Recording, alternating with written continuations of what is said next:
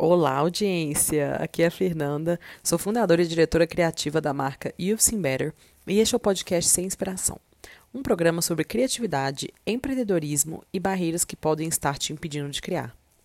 Gente, hoje eu quero saber quem é que foi o ser humano que falou que ser amador é ruim. Que não tem experiência em alguma coisa é motivo de vergonha ou é motivo para nem começar aquela coisa. Provavelmente não teve, né? Uma pessoa que foi lá bater o martelo e falou. Mas quem é que não sente essa pressão? Quem é que não sente essa vergonha de falar, poxa, eu quero fazer alguma coisa, mas eu ainda não sou tão bom assim nisso? Gente, todo mundo é amador, ou todo mundo começa sendo amador. E por que que a gente tem que tratar esse momento como uma coisa tão vergonhosa, tão feia, tão, sei lá, sabe? Nossa, isso me incomoda muito. Como vocês podem ver, tô aqui um pouco exaltada, mas é porque realmente me incomoda muito. E é sobre isso que eu quero falar hoje. A gente que está começando nossos projetos, um dos grandes monstros que impedem que a gente continue, ou que a gente comece, né, nesse caso, é justamente esse. Essa vergonha de ser inexperiente, essa vergonha por estar começando, essa vergonha por ser amador. A gente começa a errar, porque todo mundo erra, seja amador ou não seja, e a gente acha que aquilo lá está acontecendo, um, só com a gente, e dois, porque a gente não tem experiência, e só. É isso. Como se as pessoas que tivessem experiência não passassem por problemas parecidos com esses, não passassem por, não tivessem que lidar com erros, como se tudo fluísse perfeitamente para eles. Só que minha gente, quanto mais a pessoa vai abrindo esses caminhos, vai evoluindo na criação dela, no negócio dela, outros desafios começam a chegar, outros desafios que ela talvez ainda não tenha lidado ainda. Então você, se você quiser continuar evoluindo, e o que é, eu acho, o objetivo aqui de todos nós, você vai encontrar outros desafios. E frente a esses desafios, você continuará sendo amador. Então, por que, que a gente cria essa ideia coletiva de que é uma coisa ruim, é uma coisa que a gente tem que ter vergonha? Eu fico abismada porque isso me consome muito. Isso toma mais, mais tempo e energia do que eu gostaria. A gente está criando uma coleção nova desde o meio do ano. E tá super linda, tô super orgulhosa, empolgada, animada. Mas, como qualquer coleção, aconteceram erros. Erros que, se eu tivesse já há muito tempo no mercado, não teriam acontecido, tenho certeza. E outros erros que são completamente normais, que eu tenho certeza que, sei lá, Dior passa por eles. Entendeu? Então, assim, quando a gente olha de forma pragmática, o que, que eu consigo enxergar? Porra, qualquer processo está sujeito a erros. Pode ser que por falta de experiência ou por realmente característica do processo, essas coisas vão acontecer, a gente se agarra aquilo para aprender e segue em frente. Mas na prática, como é que a gente que acaba de entrar no mercado, a gente que é amador, enfim, interpreta isso? A gente fala, pô, lá, tá vendo? Eu deveria saber isso.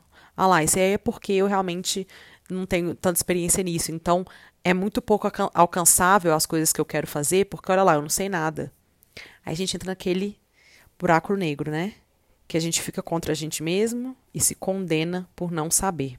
E, gente, não só a gente precisa pensar que sempre na vida a gente vai ser amador, partindo do pressuposto que a gente quer continuar sempre evoluindo e com a evolução vem novos desafios que a gente não está acostumado a lidar.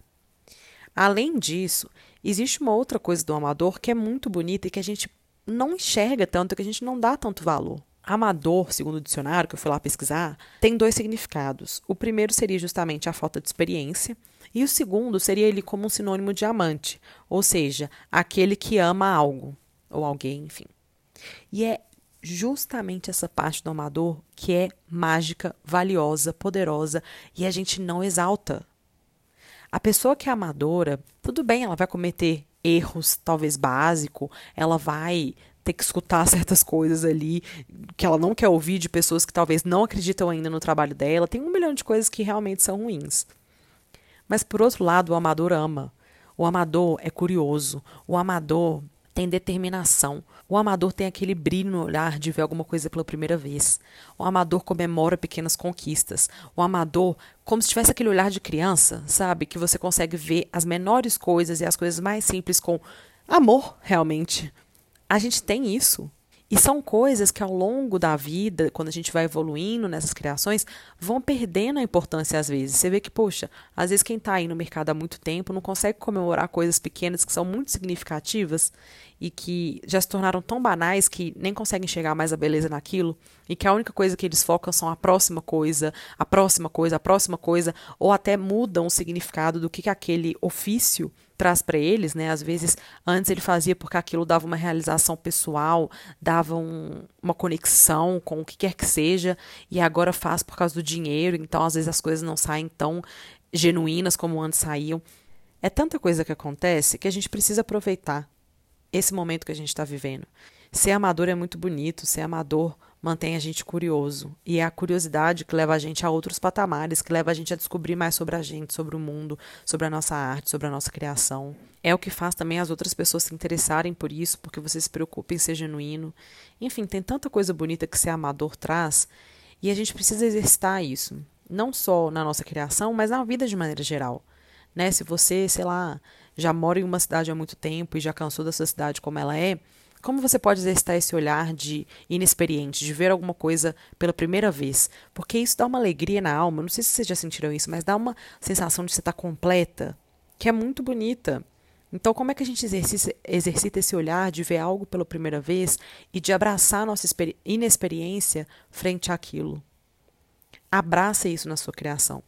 Hoje pode ser o dia para você começar, se você ainda não começou porque tem vergonha de ser amador. Vai ser amador mesmo, abraça isso, curte esse momento. E eu sei que é difícil, eu tô falando aqui, mas para mim é muito difícil enxergar dessa forma. Só que a gente precisa se lembrar, todos os dias. É isso, meu povo. Sejam amadores para sempre. Obrigada por escutar esse episódio e até o próximo. Vamos com tudo.